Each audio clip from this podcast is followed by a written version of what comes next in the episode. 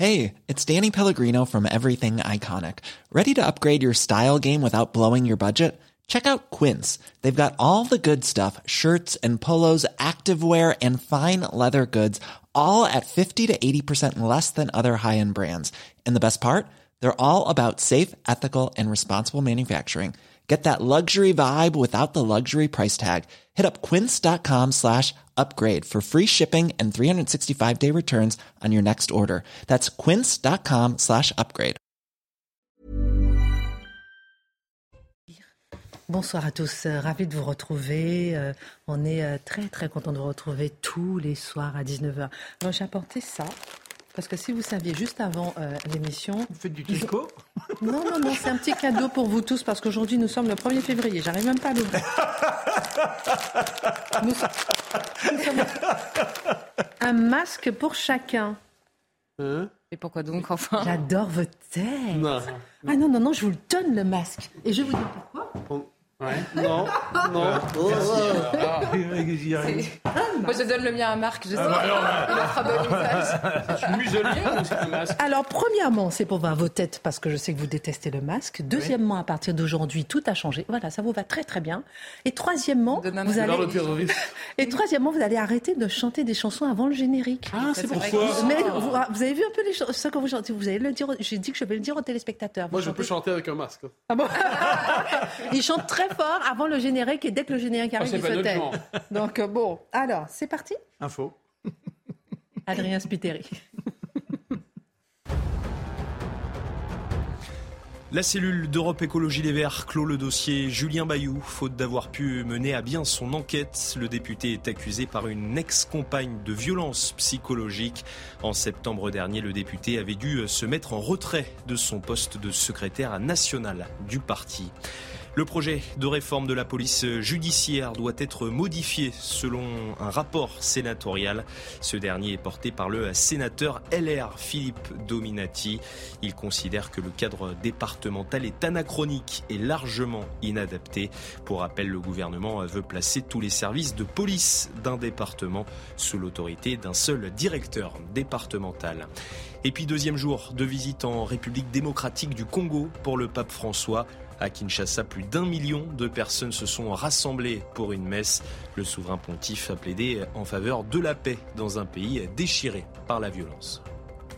Au sommaire ce soir, alors que le projet de loi sur l'immigration a été présenté en Conseil des ministres aujourd'hui, Pierre Vermeuren explique que le gouvernement intensifie au contraire l'immigration, que notre pays a déconstruit étape par étape son histoire, sa sociologie, sa bureaucratie, son paysage. Et si aujourd'hui, derrière l'immigration et les métiers sous tension, se cachait la consommation, la dictature de la consommation, peut-être la dernière déconstruction, l'édito de Mathieu Bocoté. La méthode Emmanuel Macron inquiète certains sur la réforme des retraites. Une méthode pour retourner la force de la contestation et la dangerosité d'une crise à son profit. Méthode bien rodée et jusqu'ici efficace, mais peut-elle fonctionner avec la réforme des retraites? L'édito de Guillaume Bigot sur la méthode d'Emmanuel Macron inspirée de Machiavel. Le champ d'action des policiers recule-t-il jour après jour Des syndicats publient une vidéo qui interpelle sur la particularité de l'encadrement des courses-poursuites lors des interventions des forces de l'ordre. Ils dénoncent une forme d'impunité pour les délinquants. Plus de liberté pour les délinquants? Plus de restrictions pour les policiers? Qu'est-ce qui se cache derrière cette peur qui se lit dans chaque nouvelle instruction pour contraindre la police? Le décryptage de Charlotte Dornelas. Il y a quelques jours dans Le Parisien, le petit-fils du général de Gaulle se laisse aller à la confidence et dit que son grand-père n'aurait pas été hostile à la Russie dans le conflit face à l'Ukraine. Paris et Moscou, une longue relation qui s'est amorcée dès décembre 1944 entre le général de Gaulle et Staline lui-même, lorsque l'histoire éclaire l'actualité, Marc Menon raconte. Les principales mesures sanitaires, je vous le disais, de lutte contre le Covid viennent d'être levées aujourd'hui, mais la réintégration des soignants, qu'en est-il? Un soignant qui ne se fait pas vacciner est un soignant en qui je n'ai pas confiance. La vaccination est un cadeau pour l'humanité, affirmait hier soir sur C8 Olivier Véran. Pourquoi nos voisins européens La Grèce, l'Italie ont-ils réintégré leurs soignants non vaccinés En Allemagne, l'obligation vaccinale a été levée en début d'année? Question tabou. Qu'attend la France? L'édito de Mathieu Bocoté. Une heure pour prendre un peu de hauteur avec nos mousquetaires et leurs mousquets C'est maintenant.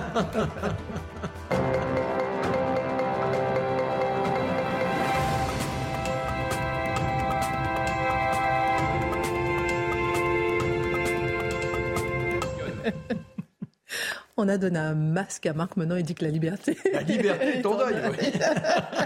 Les baïonnés. Le tour de table aujourd'hui sera sur une question qu'on peut se poser. Je ne sais pas si vous avez une voiture, si vous faites de l'essence, mais le carburant est souvent à 2 euros, 2,2 euros parfois.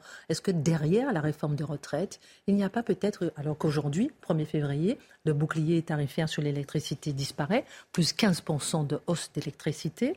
Est-ce que derrière la réforme des retraites, la hausse exorbitante de l'énergie ne sera pas l'étincelle qui fera exploser réellement la rue? On se posera la question dans un instant. Le projet de loi immigration, Mathieu, sera débattu d'ici un mois au Parlement. Il a été présenté en Conseil des ministres aujourd'hui.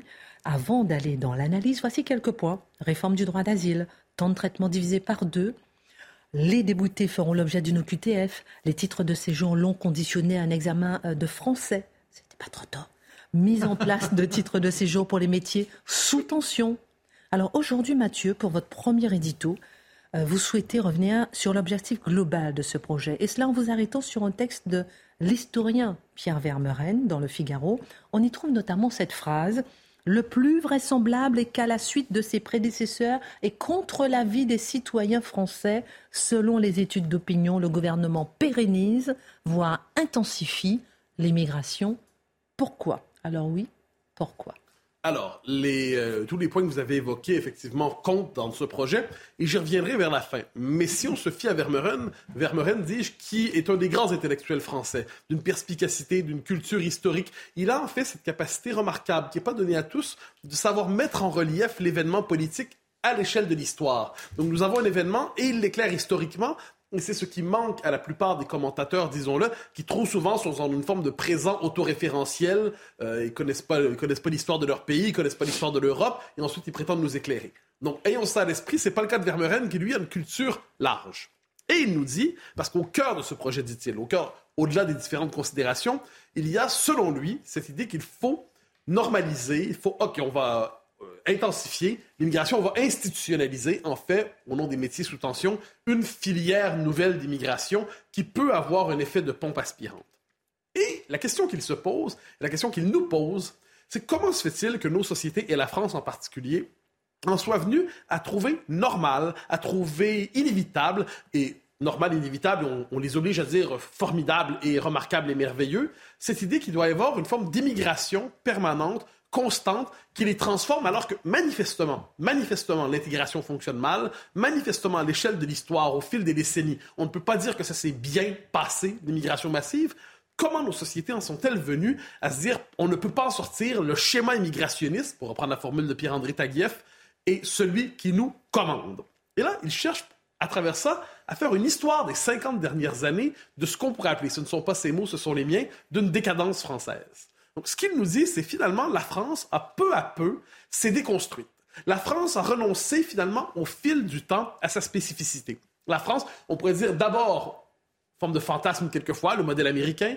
Pour les autres, c'est le modèle allemand. Ensuite, il fallait se standardiser selon les règles de la mondialisation, se standardiser selon les règles de l'Europe. Et tout ce qui relevait de la, culture française, de la différence française, de l'identité française, était traité comme un archaïsme qu'il fallait raboter.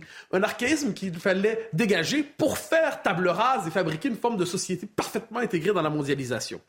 Alors, il nous dit, et on, arrive on arrivera au point d'aboutissement justement sur le projet de loi d'immigration, qu'est-ce qui s'est passé depuis 50 ans? D'abord, il insiste là-dessus, on en parle souvent, mais il faut y revenir, perte de souveraineté, qui fait qu'aujourd'hui, le pouvoir politique est globalement impuissant. Tout ce qu'il peut faire, le pouvoir politique aujourd'hui, c'est détricoter au nom des lois sociétales, des institutions culturelles, des règles de filiation, euh, certaines conceptions de l'identité, certaines conceptions de la culture. Donc un pouvoir politique impuissant devant l'industrie, impuissant devant la crise de l'agriculture, impuissant devant la natalité, impuissant sur tout ce qui lui reste en fait, c'est déconstruire, déconstruire au nom de la logique des droits individuels. Il nous dit, et c'est intéressant, ça cache de l'agriculture aussi. La France, ce vieux pays paysan, ce vieux pays enraciné, au nom d'une forme de conception très industrielle de l'agriculture, a sacrifié non seulement donc ses exploitations agricoles, mais peut-être même une part d'elle-même à travers ça, avec une standardisation du territoire. Il nous dit par exemple une phrase sur le, manque d'eau dans une partie du territoire dans l'ouest du pays. Il dit des, des, des, territoires travaillés pendant mille ans. Pendant mille ans, eh bien finalement, on les a rasés au nom d'une forme de rationalité administrative un peu bizarre, puisqu'il en reste finalement, c'est une, agriculture technocratisée. Il parle d'un État frappé par une forme de bureaucratie euh, telle qui, aspire toutes les énergies du pays et qui surfiscalise la population. Il parle de la transformation des villes, de moins en moins habitables pour ceux qui n'appartiennent pas aux classes sociales les plus riches, les plus prospères, les plus... Euh, on les plus riches, les plus prospères, et surtout qui ont les moyens aussi, quelquefois, qui veulent avoir du petit personnel à leur service. C'est la nouvelle manière d'avoir des domestiques. On les fait venir de l'étranger. Alors, qu'est-ce qu'il nous dit? C'est une société qui a perdu son histoire, son cadre politique. C'est sévère comme jugement, on comprend. Ses mœurs? Et que reste-t-il que reste-t-il dans tout ça? Une seule figure, ce n'est plus le citoyen, ce n'est plus le français, c'est le consommateur, dit-il. Donc nous ne sommes plus devant 68 millions de Français, nous sommes devant 68 millions de consommateurs. Et là, je me permettre deux citations de Vermeuren qui sont tout à fait intéressantes et qui nous conduisent à la question du projet de loi. Nous sommes passés d'un pays de citoyens doté d'une solide éducation à la liberté par le savoir et l'indépendance économique à une société de consommateurs depuis les années 70, citoyens français, étrangers présents en France, travailleurs et retraités se sont fondus dans l'unique catégorie du consommateur. Tout était interchangeable. Le travail d'éducation et de formation a cessé d'être essentiel. Et ensuite, il poursuit, je développe en un mot, en disant la croissance de la consommation est le graal de notre société qu'on en juge. Alors, ne reste plus dans une société où finalement le citoyen n'est plus là, où il n'y a que le consommateur ne reste plus que le pouvoir d'achat. Ça devient le seul thème qui définit le bien commun. Le seul thème qui définit le bien commun. Si on est dans une logique où il n'y a plus que le pouvoir d'achat, où tout ce qu'il faut, c'est maximiser la logique de croissance sans cesse, eh bien là, on arrive à cette idée, il faut une activité permanente, permanente dans tous les domaines, ce, sentiment de, certains diraient d'euphorie, hein, de, société toujours en création, une société aussi qui, quelquefois, est dans une forme d'hystérie économique. Mais on doit travailler 24 heures sur 24, rien ne doit jamais être fermé, tout doit toujours être disponible et pour ça, il faut du personnel qu'on paye pas très cher et qui est là pour fournir les services désirés par les bobos dans les grandes villes qui veulent, eux, jouir sans entrave à tout moment, à toute heure de la journée. Et c'est là qu'on rencontre la question des métiers sous tension. Ah ah, il y avait un lien dans tout ça. Alors, quel est le lien? Très, très, très, très bien amené. Ah ben c'est, une réflexion chez Vermeuren qui nous, qui nous conduit au présent et qui nous permet de comprendre les préjugés invisibles du présent.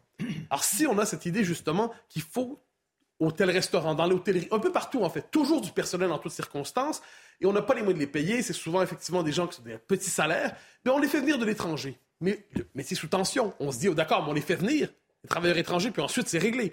Ensuite, c'est fini. Eh bien non, parce que celui qui arrive ici n'a pas envie de passer toute sa vie à faire un travail qui finalement est d'assez peu d'intérêt. Alors qu'est-ce qui se passe? Il part, il va, faire autre chose ensuite, on en fait venir des nouveaux, et on en fait venir des nouveaux, et on en fait venir des, nouveaux. Le résultat, c'est qu'avec ce projet de loi, nous dit-il, on institutionnalise finalement une filière migratoire à part entière, tout à fait euh, nouvelle, au sens où désormais, on accepte cette idée, qu'on accepte cette immigration pour combler des métiers à bas salaire, qui doivent toujours se renouveler, et qu'on ne cessera jamais. On va se donner l'impression de le contrôler, mais on ne le contrôlera jamais. C'est le point d'aboutissement d'une société où il n'y a plus que des consommateurs. C'est le raisonnement, si je le rends bien, de Pierre Vermeuren.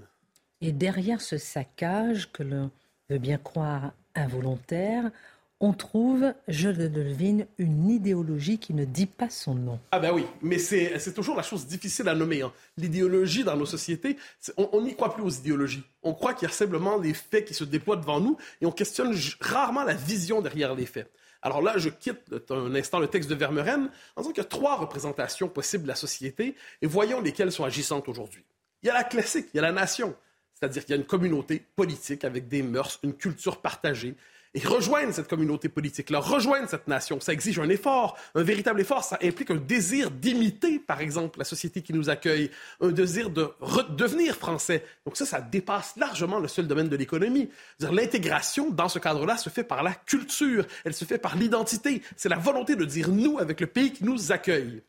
Ça, on trouve que c'est un peu vieux jeu aujourd'hui. C'est dépassé, c'est réac, méchant, peut-être même extrême droite. Deuxième catégorie, la société. Donc, c'est plus la nation, c'est la société.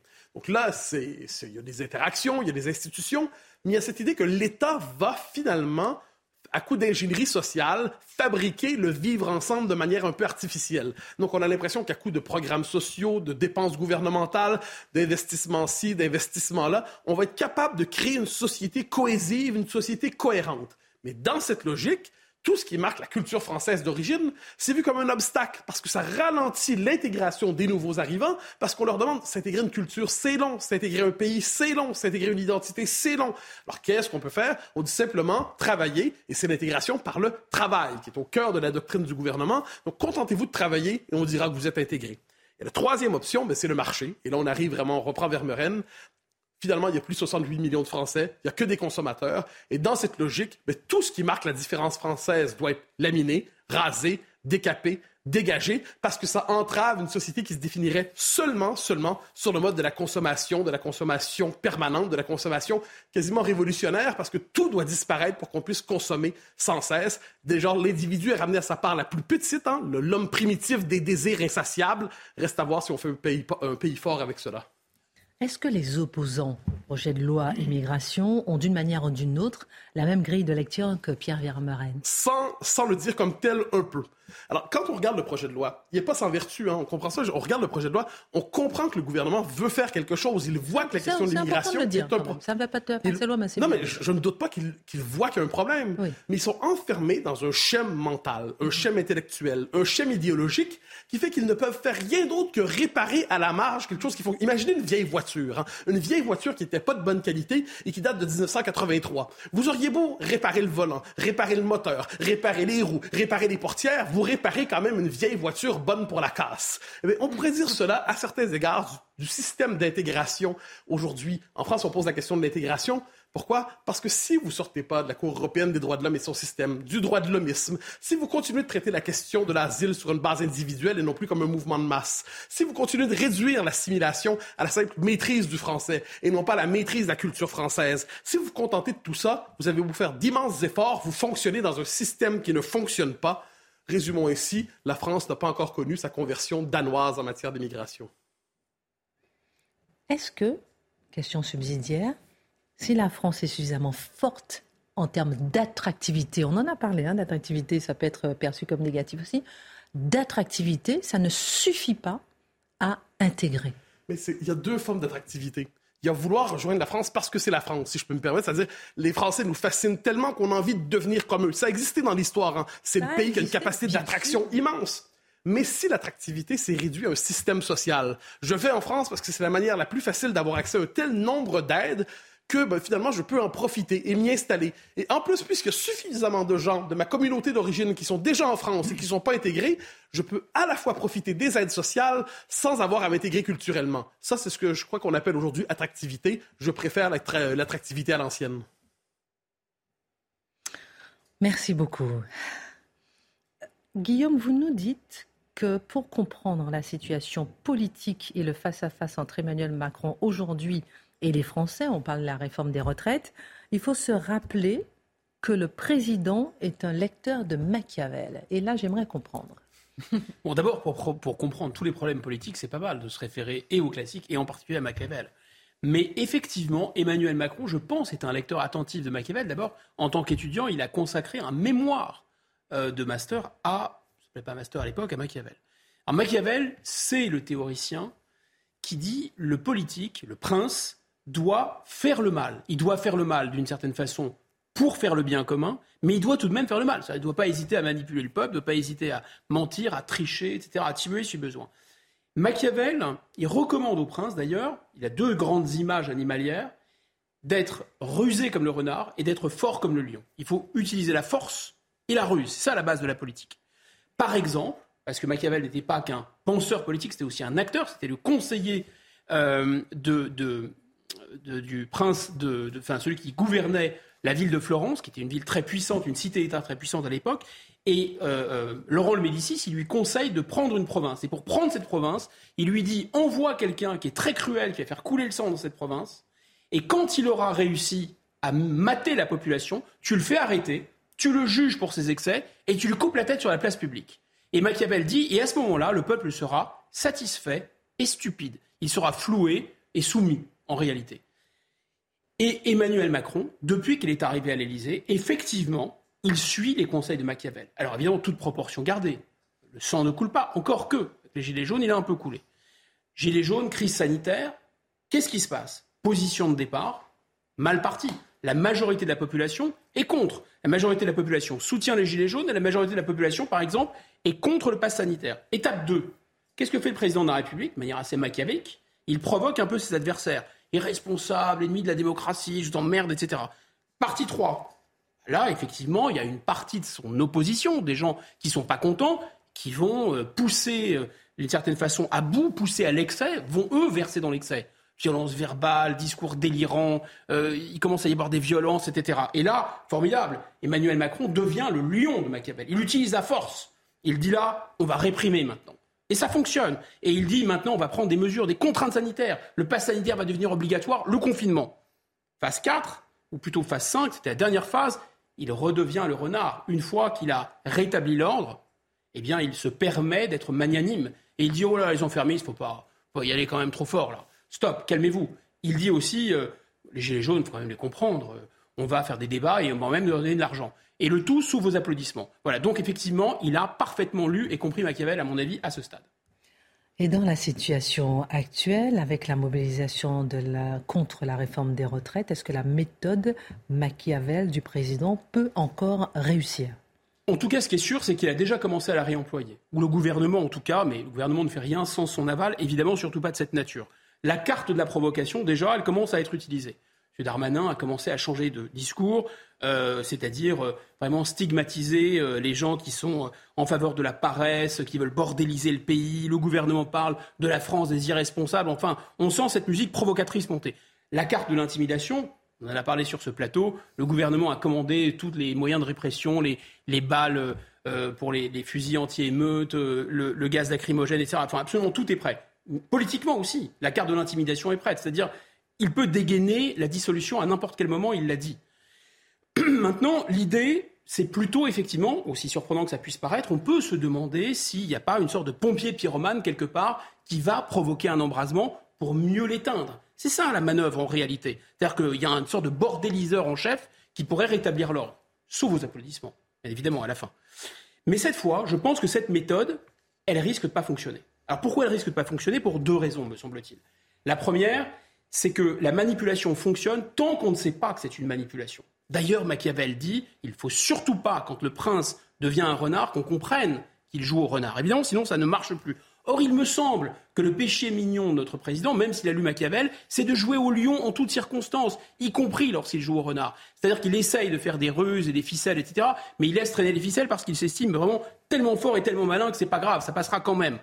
Mais attention, là tout le monde est prévenu. Le service d'ordre des manifestations, on voit bien qu'ils font très très attention à ce qu'il n'y ait pas de débordement. On voit bien qu'ils prévoient à l'avance les jours de grève pour que les gens puissent s'organiser, emmerder le moins possible les Français finalement. Donc personne ne tombe dans le panneau.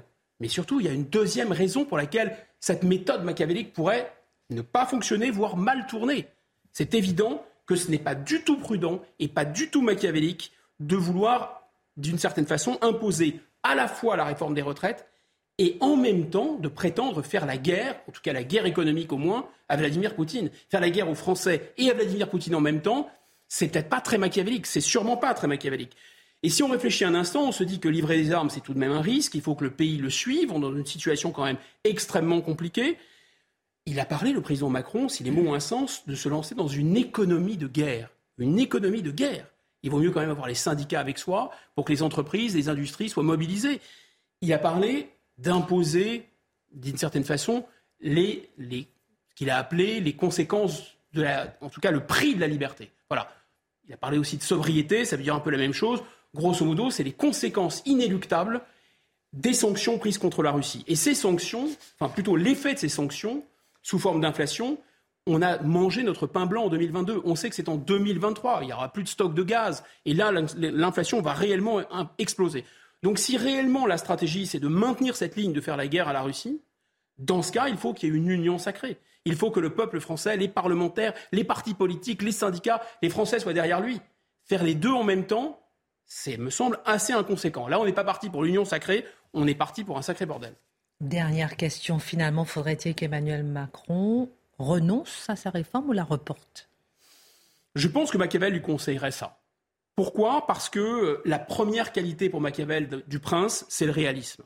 De renoncer ou de reporter? Non, de, le réalisme, c'est-à-dire d'apprécier le rapport de force. Alors, reporter ou renoncer, c'est selon. Mais en tout cas, le rapport de force aujourd'hui, tout de suite et maintenant, me semble pas très bien favorable. Alors, l'argument d'Emmanuel Macron, c'est de dire oui, mais j'ai promis, je tiens mes promesses, je me suis engagé.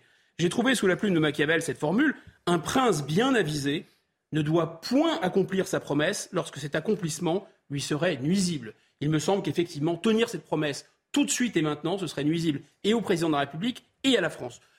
Deuxième argument, machiavélique à nouveau, le plus important pour le prince dit Machiavel, c'est l'estime du peuple. En clair, un prince ne peut pas gouverner contre son peuple. Et pour maintenir l'estime du peuple, c'est le nom d'ailleurs d'un des chapitres du livre Le Prince. Le gouvernant doit, je cite, fuir le mépris et la haine.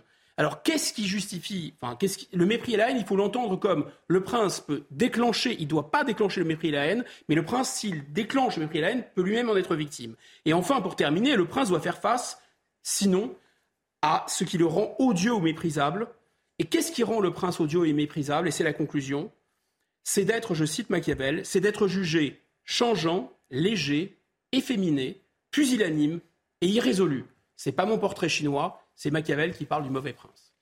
On va marquer une pause de quelques petites minutes, mais réfléchissez parce que je vais vous poser une question qui n'était pas prévue. N'êtes-vous pas complotiste? À tout. Oula. N'êtes-vous pas complotiste? J'ai pas oublié ma question. La minute info, Adrien Spiteri.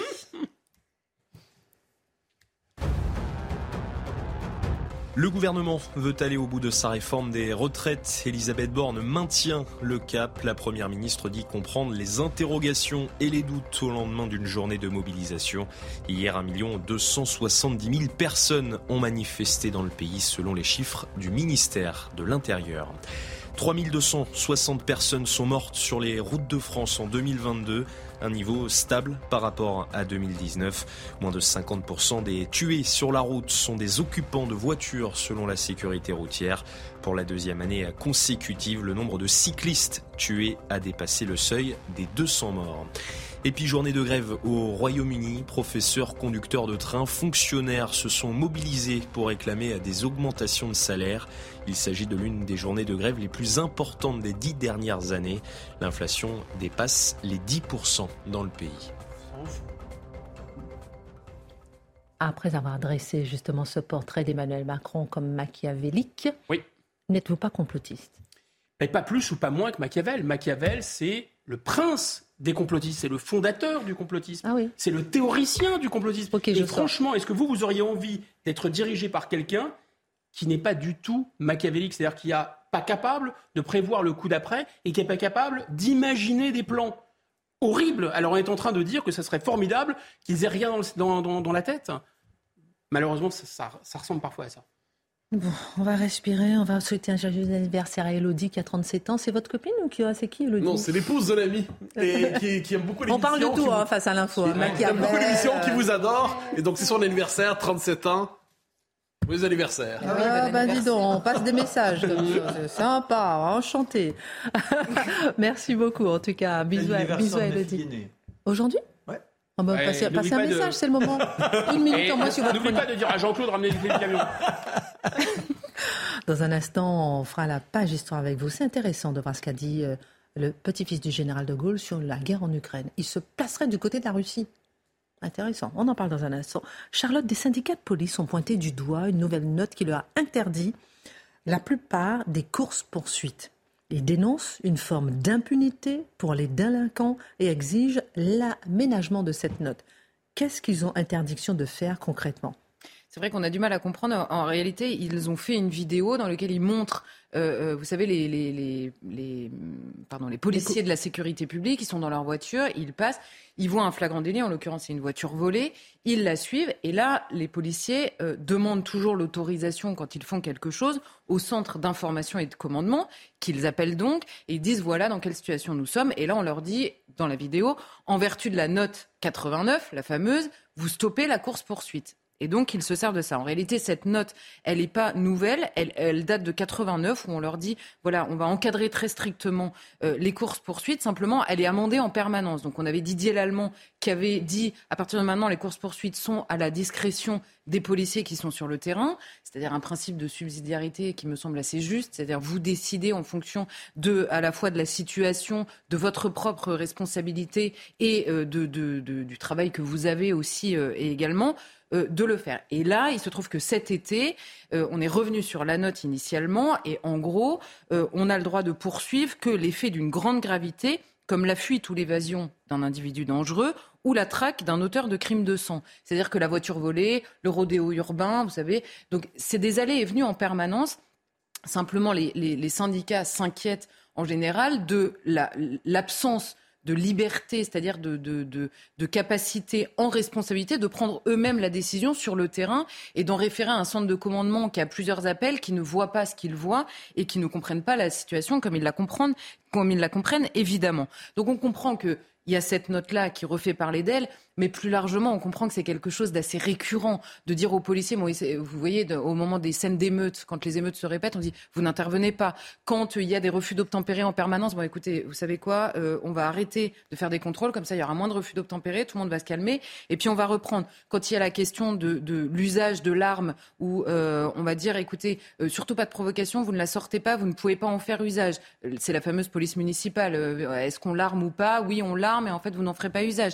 Vous avez la question des dealers, on en avait parlé. Attention, parce que la présence même de la police peut être vécue comme une provocation. Donc on va retirer euh, la présence de la police pendant quelques temps euh, pour que tout le monde se calme. Donc vous voyez que c'est quelque chose qui revient très régulièrement et avec une sorte d'inversion de la compréhension du métier de policier. Et eux pointent plusieurs choses. Alors d'abord, ils disent le code pénal interdit aux policiers de ne pas porter assistance à une personne en danger. Donc ils disent il faut, il faut savoir en fait, soit euh, euh, on juge nous-mêmes qui peut être en danger ou pas. Et surtout, ils citent le code de déontologie. Et là, ça m'a fait, enfin, ça m'a fait plaisir. J'ai trouvé ça intéressant. Ils citent le code de déontologie qui dit le policier fait preuve de discernement dans l'exercice de ses fonctions. Alors vous allez me dire bon oui. Euh, et euh, personne n'a inventé l'eau chaude en rappelant ça. D'accord, mais c'est intéressant. Pourquoi? Parce que euh, d'abord, il y a une chose, c'est que ce qui fait perdre du sens à beaucoup de métiers, ce qui rend les gens fous, c'est l'injonction contradictoire permanente. Vous vous souvenez au moment de la réforme de la police judiciaire dont on avait parlé, qui a beaucoup inquiété notamment la police judiciaire, le, euh, le but de la réforme, c'était de dire attention, la, délinquance qui pourrit la vie des gens, c'est la petite délinquance. Donc on va, alors on faisait passer ça comme ça en disant on va prendre la police judiciaire et euh, la ramener au service départemental pour appuyer justement sur la petite délinquance. Et là, au moment où euh, les courses poursuites, dont on voit que les refus d'obtempérer, c'est toutes les 20 minutes, donc c'est vraiment une délinquance habituelle, quotidienne. Et là, on dit, bah, finalement, on va pas traiter ça, vous ne ferez que les cas graves il faut savoir, il faut savoir euh, qu'est-ce qu'il faut poursuivre, quelles sont les priorités, comment est-ce qu'on le fait. Ça, c'est la première chose, l'injonction contradictoire qui rend fou à peu près tous les métiers euh, dont on parle quotidiennement. La deuxième chose, c'est on ne prend pas au sérieux de manière générale, c'est particulièrement vrai avec cet exemple-là dans la police, mais de manière générale, ni la liberté, ni la responsabilité. Vous savez, on parle souvent de l'infantilisation de la société, mais l'infantilisation, c'est de considérer que les adultes qu'on a en face de soi, parce que tout le monde comprend bien l'âge des personnes dont on parle, les adultes qu'on a en face de soi ne sont pas capables d'assumer leur liberté et donc leur responsabilité. Et c'est ça qui m'a intéressé dans le code de déontologie. Le policier fait preuve de discernement dans l'exercice de ses fonctions. Le discernement est lié à l'esprit critique, donc à la liberté d'une intelligence adulte et à la responsabilité qui va avec, qui mesure évidemment la liberté. Et on ne prend pas au sérieux ni la liberté ni la responsabilité du policier, mais même pas celle du délinquant, ou peut-être même encore moins celle du délinquant. Et c'est ça qui m'a, euh, on va dire, intéressé au-delà de la note en particulier. Vous parlez euh, de liberté. Est-ce que ce n'est pas normal, en l'occurrence, que l'action des policiers soit encadrée? Alors, elle est évidemment encadrée. Vous savez, il y a des enquêtes euh, à chaque fois, par exemple, qu'un policier euh, euh, utilise son arme. il y a une enquête systématique. Ça ne veut pas dire que le policier est forcément coupable. Ça veut dire qu'il y a des actions policières qui méritent qu'on s'intéresse à la manière dont elle est posée. Les policiers le savent évidemment. Par ailleurs, Dieu merci, les policiers ne rentrent pas dans la police dans l'espoir de tirer sur quelqu'un un jour pas exactement euh, la motivation première. Mais considérons d'abord sur la question de la liberté celle des citoyens et en l'occurrence celle des délinquants. parce que euh, on a un peu évoqué la question avec euh, les, djihadistes, vous savez, de retour. Est-ce que la liberté a encore un sens? Est-ce qu'on prend au sérieux la liberté des gens? Alors là, je ne prends pas la liberté comme le fait de choisir ce qui est bon pour soi. Je prends la liberté dans une acception un peu plus générale, qui est le fait de faire exactement ce qu'on veut quand on veut.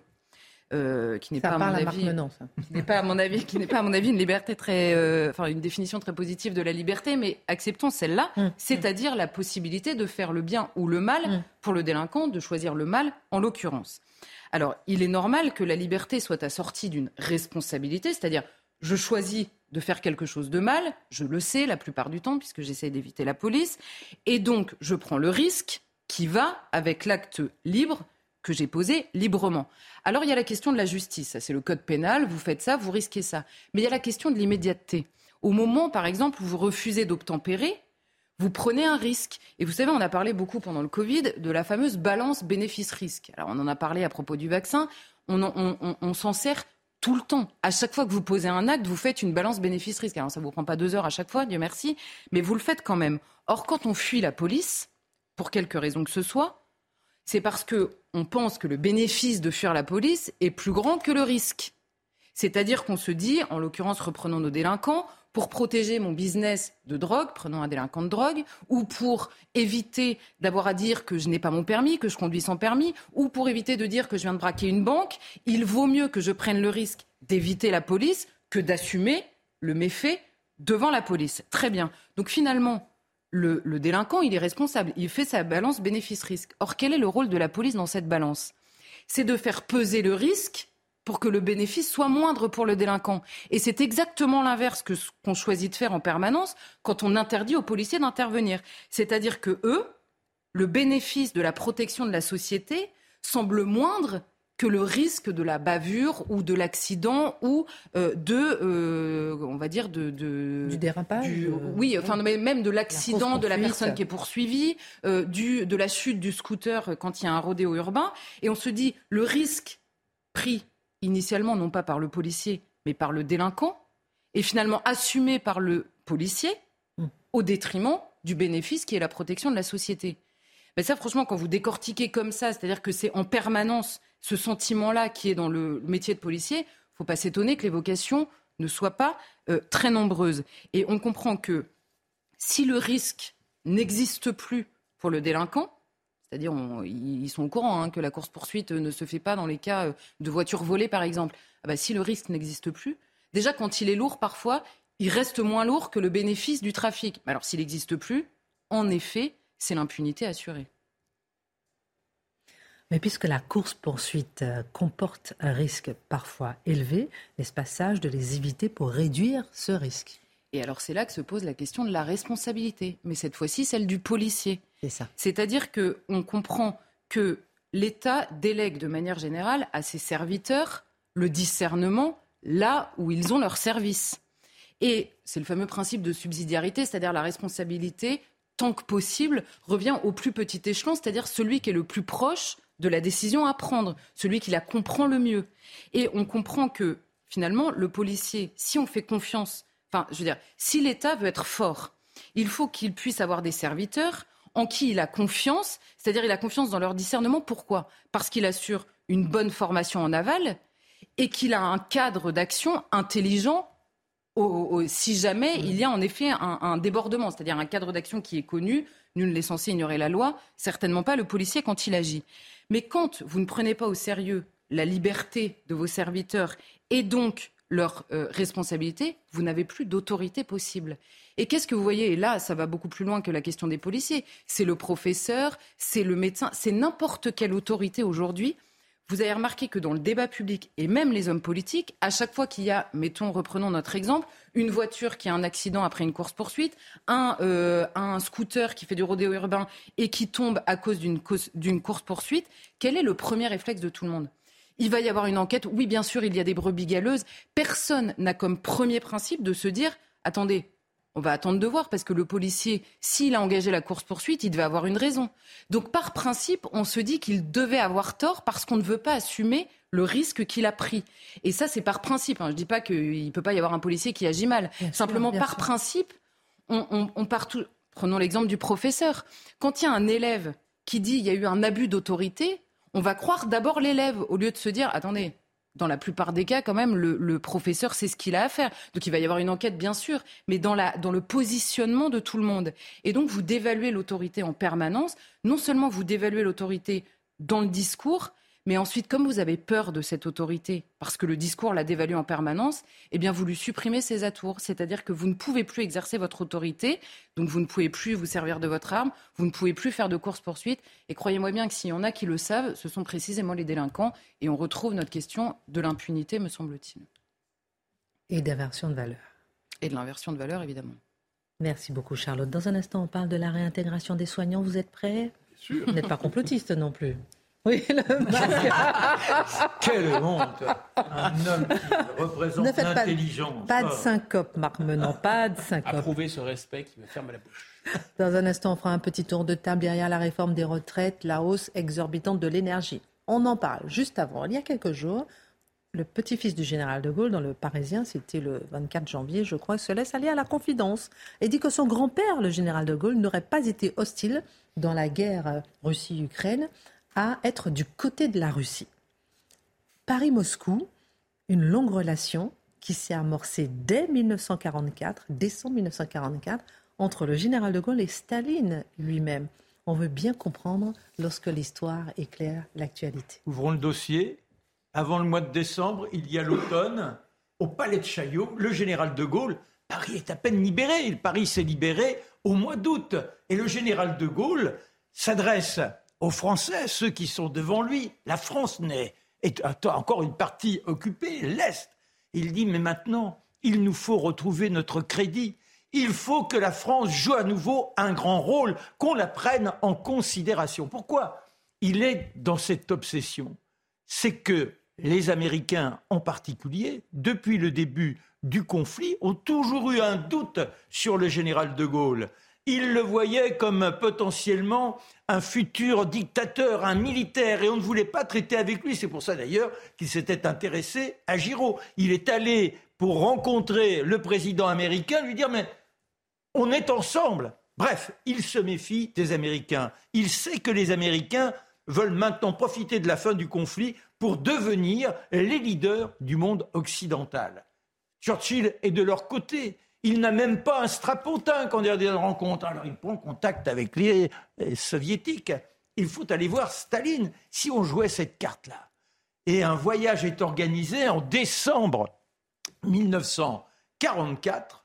Le voilà qui se pose à Bakou, en Azerbaïdjan. Malheureusement, c'est un temps pourri, comme ça existe souvent en Russie, et c'est par le train qu'il doit gagner la capitale. Un long, long voyage qui va durer pratiquement trois jours. Il demande de s'arrêter sur les cendres, on peut dire cela, de Stalingrad. Cette ville martyre, il y a un an et demi, elle a été libérée, mais à quel prix? Il veut voir ça. C'est un témoignage, un hommage aussi. Et puis on arrive enfin à Moscou. Et le soir, il est reçu par Staline. Les négociations c'est comment signer un traité entre les deux pays. Et c'est important, mais il y en avait eu un en 1935 qui n'a pas été très efficace, c'est le moins que l'on puisse dire, et il y a une suspicion légitime sur la parole de Staline. Il n'est pas dupe, le général. Ce qui est très intéressant, c'est la manière dont les choses se font. Il y a les instants où les deux patrons se rencontrent et où on se tient par la barbichette, et puis après, vous avez les ministres, à savoir Molotov et Bidot, qui, eux, poussent un peu plus loin ce qui a été échangé entre les deux grands dirigeants. Mais à ce jeu-là, Staline se dit je vais le faire fléchir. C'est moi qui suis, au, qui suis au pouvoir. C'est moi qui détiens la situation. Alors, il ruse. Mais le général de Gaulle, forcément, comprend ce jeu-là. Et en particulier à propos de la Pologne. Staline veut que le général de Gaulle reconnaisse une Pologne qui serait dans le giron soviétique. Car il dit, mais c'est un bloc terrible qui nous est opposé et qui va se solidifier. C'est le bloc occidental et nous. Eh bien, il nous faut reconnaître une façon d'exister. Il y a un pouvoir fantoche en Pologne. Il fait rencontrer d'ailleurs les représentants de ce pouvoir fantoche. Et ça, le général de Gaulle n'en veut pas. Ah, ça insiste, ça insiste. Grand dîner, grand dîner au Kremlin. Alors là, c'est intéressant parce que dans les mémoires du général de Gaulle, on voit Staline à table. Alors il dit, Staline à table, il a l'air rustique. Il a une culture rudimentaire. Il se laisse aller à une sorte d'attitude de convivialité. Mais il sait très bien que tout cela n'est que chimère. Mais ce qui le choque surtout, c'est lorsqu'il y a après le moment des toasts. Il y a le toast pour la France, le toast pour les ambassadeurs des États-Unis, de l'Angleterre, et après les toasts pour les généraux et les ministres soviétiques. Et là, il s'aperçoit de la perfidie et du sens machiavélique de Staline, qui à la fois dit Mon général, il était exceptionnel, mais quand même, c'est un personnage. Et il fait passer les menaces, ce qui risque d'attendre celui qui est héros aujourd'hui. Et puis, ça n'avance pas avec cette histoire de la Pologne, tant et si bien que De Gaulle finit par se présenter à Staline. Il lui dit ben, écoutez, on fait les bagages et on prend le train demain. Et Staline dit mais non, non, non. Il dit si, si, si, ça y est, c'est fini. On a... ça fait huit jours que je suis là, maintenant on s'en va. Et là, Staline, De Gaulle regagne l'ambassade et à 2 heures du matin, entre Bidot et Molotov, l'accord est signé. Staline fait réveiller De Gaulle à 5 heures et il dira, alors ça je l'ai noté, la France a des chefs maintenant, des chefs intraitables, rudes, qui ne cèdent pas. C'est bien, c'est ce qu'il faut. Je suis, j'en suis heureux. C'est ce qui fait la grandeur de la France. Et ensuite, il y aura en 1960 Khrouchtchev qui vient à Paris. Et ce jour-là, De Gaulle dit Nous ne sommes pas à tout le temps condamnés à l'éternité dans l'OTAN. Et il se reprend après, mais déjà, il envisageait de quitter l'OTAN, ce qu'il fera quelques années plus tard. Vous voyez, donc effectivement, il avait compris que si on laissait les Américains prendre la situation, nous deviendrions des histrions, un satellite du bloc occidental. Il voulait la force de la France entre le bloc de l'Est et le bloc de l'Ouest. Ça rappelle des éditos qui ont déjà... Mmh. Sans rien céder à la Russie sans rien céder à la Russie. Et en, en, étant solidaire avec les Américains au moment de la crise de Cuba. oui, oui, mais ça, c'est autre chose. Très ça montre la force qu'il avait bien réussi son coup. Bien sûr. J'ai perdu la main ou bien C'est l'impression. Il faut reprendre là. non, mais tout est intéressant. Euh, on va parler de, de la réintégration des soignants éventuels dans un instant avec vous, mais un tour de table sur. Euh, ah, juste un mot par contre sur la Cité de l'Histoire qui a été inaugurée hier à Paris. Avec, euh, c'est formidable. À la tête, Franck Ferrand. ils sont deux évidemment, mais ils sont. Jacques Garcia qui a participé. Jacques Garcia qui a participé. Une surface de 12 000 mètres carrés. La Cité de l'histoire ouvert le 17 janvier. C'est formidable pour les enfants. Nous qui aimons l'histoire sur cette émission. Christine, ce qui est formidable, c'est que nous on raconte et on doit faire un effort d'imagination. Là, ils sont placés les structures. Et soudain, vous êtes en immersion, on, remonte le temps. C'est tout juste s'il n'y a pas Victor Hugo qui vous tape sur l'épaule. C'est exceptionnel. Emmenez vos enfants au parvis de la Défense à la Cité de l'Histoire pour cette plongée dans l'histoire permanente. C'est exceptionnel. Derrière la réforme des retraites, la hausse exorbitante de l'énergie. Le vrai problème aujourd'hui n'est-il pas le coût de l'énergie? Parce que là, voilà, tous euh, sur le terrain, voilà, tout le monde se mobilise, mais aujourd'hui, on a dit que le bouclier euh, a, sauté, la hausse de l'énergie a augmenté de 15% à partir, augmente 15% à partir d'aujourd'hui, le diesel augmente, le fuel augmente. N'avons-nous pas là l'amorce d'une véritable fronde? Est-ce que le coût de l'énergie va précipiter le pays dans la fronde? On ne sait jamais, en fait, ce qui l'élément déclencheur d'une crise. Donc, on peut spéculer, on se demande est-ce que ça va être ce sujet, ce sujet, et finalement, c'est une petite taxe euh, à laquelle on n'avait pas pensé, ou là, dans ce cas-là, ça peut être la crise.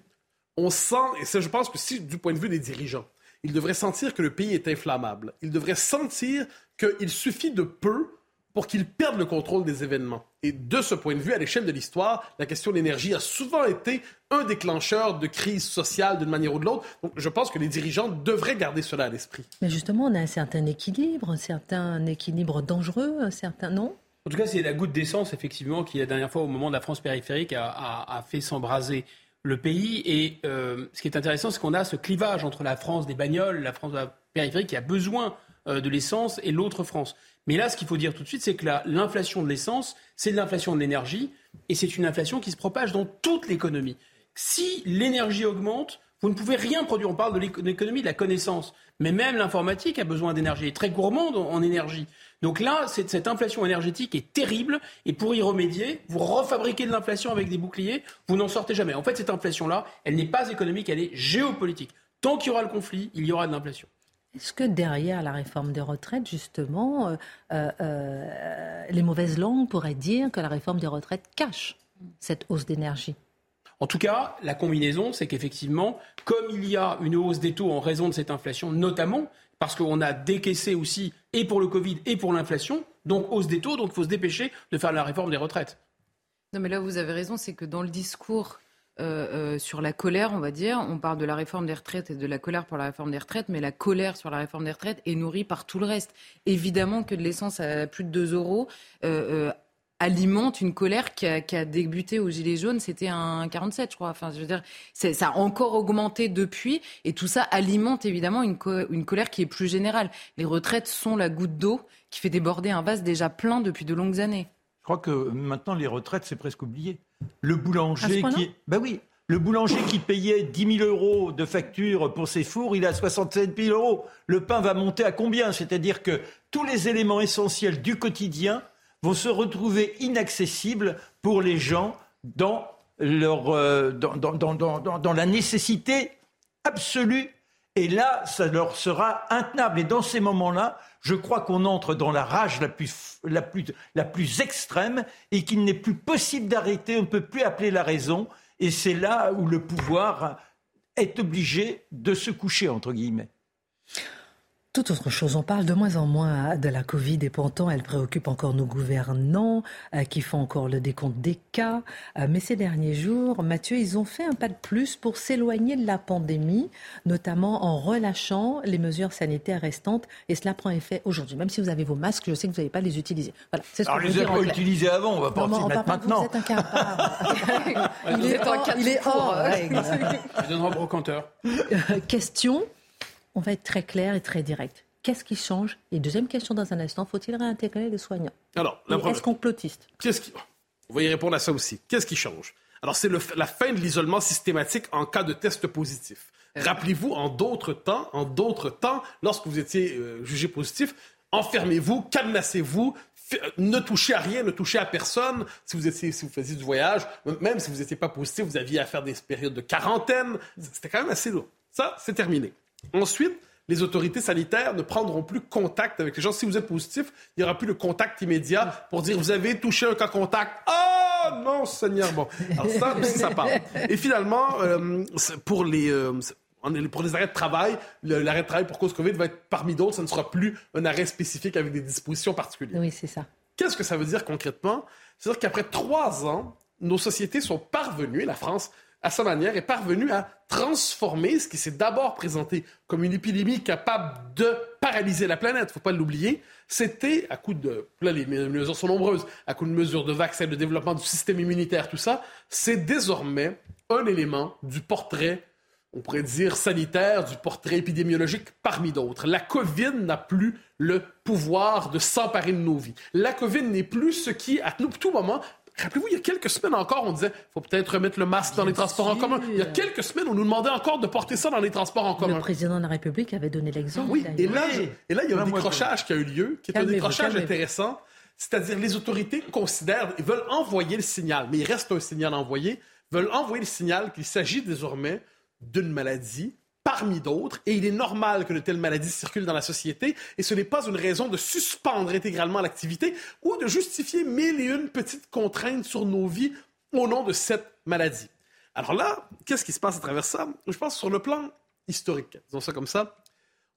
Un jour, dans cinq ans, dans dix ans, quand sais-je, on va se dire que la période 2020-2022, à l'échelle occidentale et ailleurs aussi, on peut voir en Chine parce que ça nous vient de Chine, soit dit en passant, la méthode du confinement, on va se demander qu'est-ce qui s'est passé, qu'est-ce que ça a révélé sur nous-mêmes comme société, cette acceptation du confinement, cette acceptation de la société contrôlée, cette acceptation d'un dispositif sanitaire qui était quand même relativement autoritaire. Puis on s'entend bien, je ne suis pas de ceux qui disent rien ne s'est passé.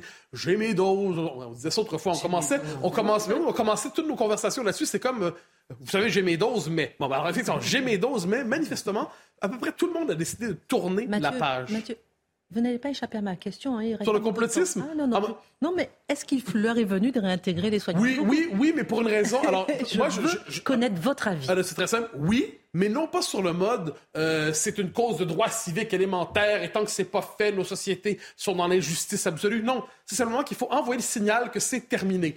Partout, soit on n'a pas exclu les soignants non vaccinés, soit on les a réintégrés. Un signal doit être envoyé que désormais c'est derrière nous. Désormais, ce n'est plus un enjeu de société. C'est fini, c'est terminé. Et si c'est terminé, on doit en finir avec ce dernier reste d'une forme d'autoritarisme sanitaire, euh, ce dernier reste qui nous rappelle cette époque où on se permettait des gestes discrétionnaires, des gestes d'autorité en l'endroit de certaines catégories de la population.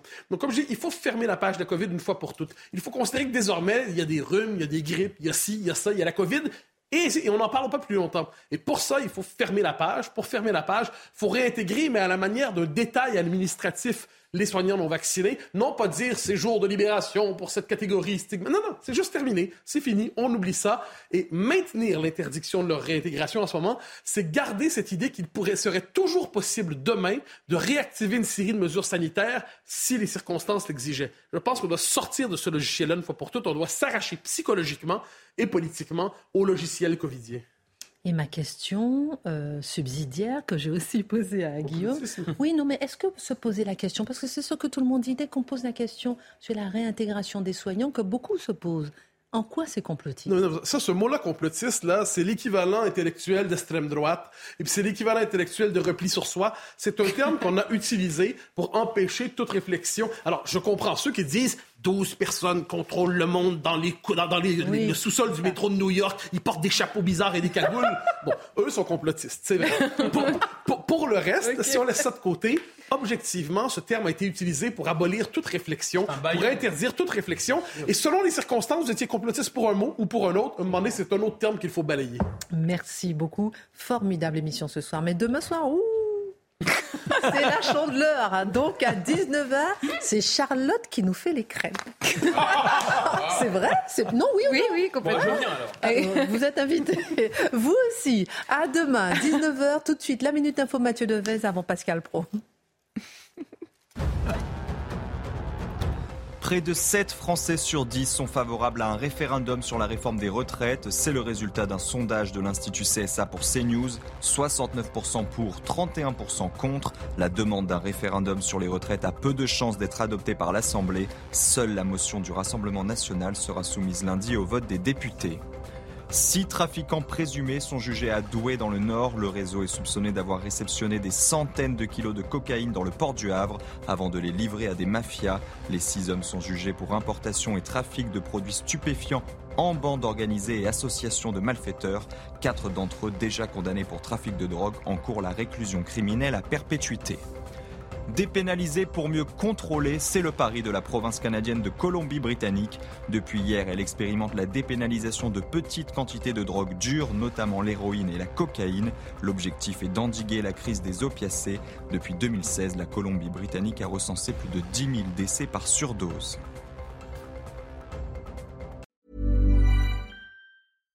Hi, I'm Daniel, founder of Pretty Litter. Cats and cat owners deserve better than any old fashioned litter. That's why I teamed up with scientists and veterinarians to create Pretty Litter. Its innovative crystal formula has superior odor control and weighs up to 80% less than clay litter.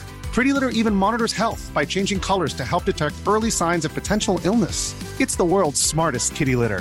Go to prettylitter.com and use code ACAST for 20% off your first order and a free cat toy. Terms and conditions apply. See site for details.